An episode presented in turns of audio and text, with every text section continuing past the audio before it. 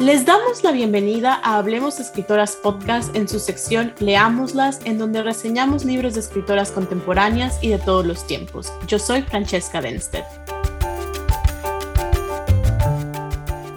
Un desastre nuclear en una ciudad imaginada al sur de México altera la vida de los personajes en los cuentos reunidos en época de cerezos, Paraíso Perdido 2019, de la escritora Laura Baeza.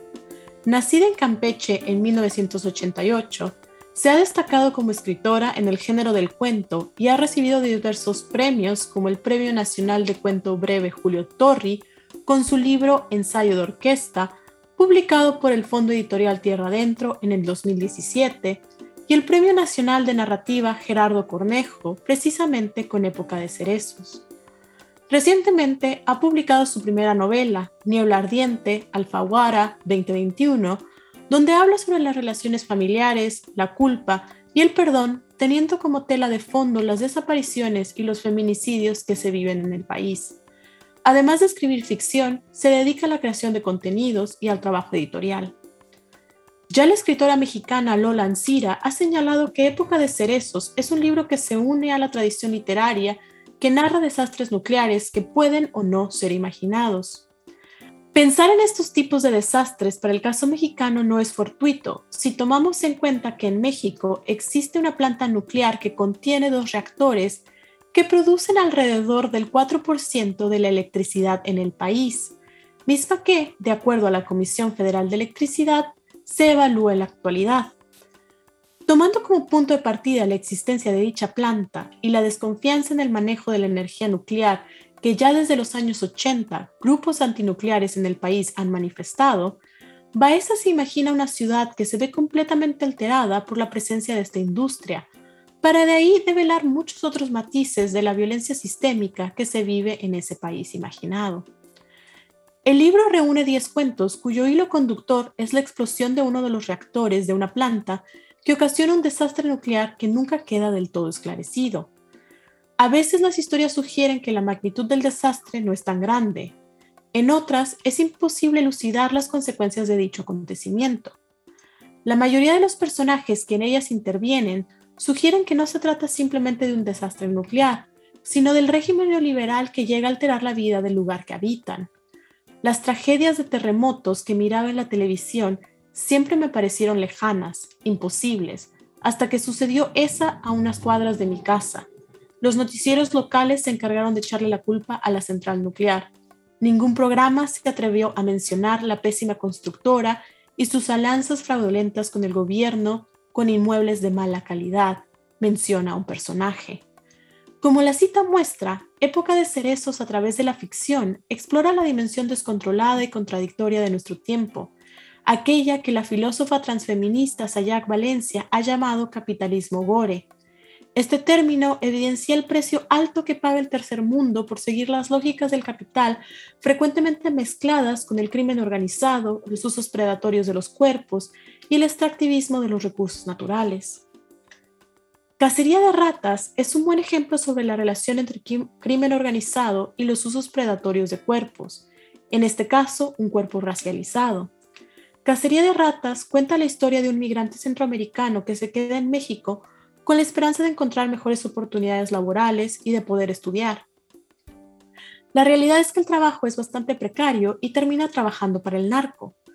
Aficionado a la lectura, el personaje se entretiene buscando ratas de los libros que devora mientras vigila a una persona secuestrada.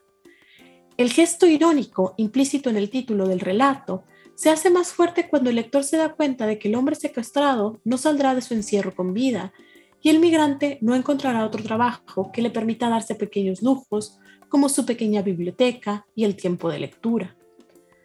A veces, en época de cerezos, la violencia sistémica se retrata desde espacios romantizados como la historia del migrante, que desentonan con algunos de los otros cuentos, especialmente aquellos de carácter fantástico.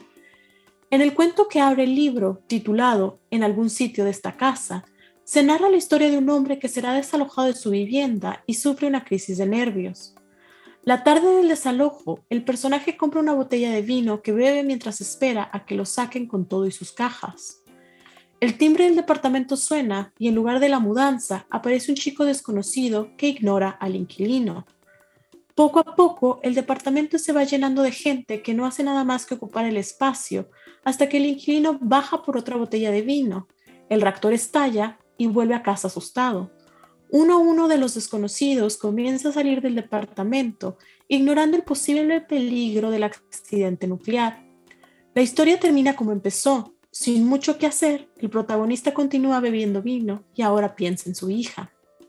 Esta no es la única historia donde Baeza crea un ambiente absurdo y lleno de espectros, recursos que le sirven para escribir sobre violencia. En el cuento que cierra el libro y que además le da el título, Julián, el protagonista de esta historia, le explica a su pareja el porqué de su reacción ante la noticia de que esperan gemelos. Si bien el lector no sabe exactamente cómo fue la reacción de Julián, sí sabemos que hace tiempo Julián tuvo una experiencia siniestra con una gemela en un lugar alterado por un desastre nuclear y en una casa llena de fantasmas. Con este cuento que me recuerda al huésped de Amparo Dávila o Aura de Carlos Fuentes, Baeza reflexiona sobre la dificultad de narrar el pasado, la violencia y el trauma. Cierro esta pequeña reseña con una cita de uno de los personajes que habitan el mundo imaginado en época de cerezos. En el cuento No hay Goliat, el dueño de una pequeña mercería constantemente acechada y saqueada por ladrones dice lo siguiente. Creíamos en la plusvalía de esa palabra con la que nos venden la modernidad a quienes no nos acostumbramos a ver el paso del tiempo en los ladrillos de nuestras casas. Si alguna vez las plantas nucleares fueron símbolo de la plusvalía en México, los cuentos aquí reunidos advierten sobre los peligros de acostumbrarse a los ritmos del tiempo especialmente a épocas de cerezos y supuestas modernidades.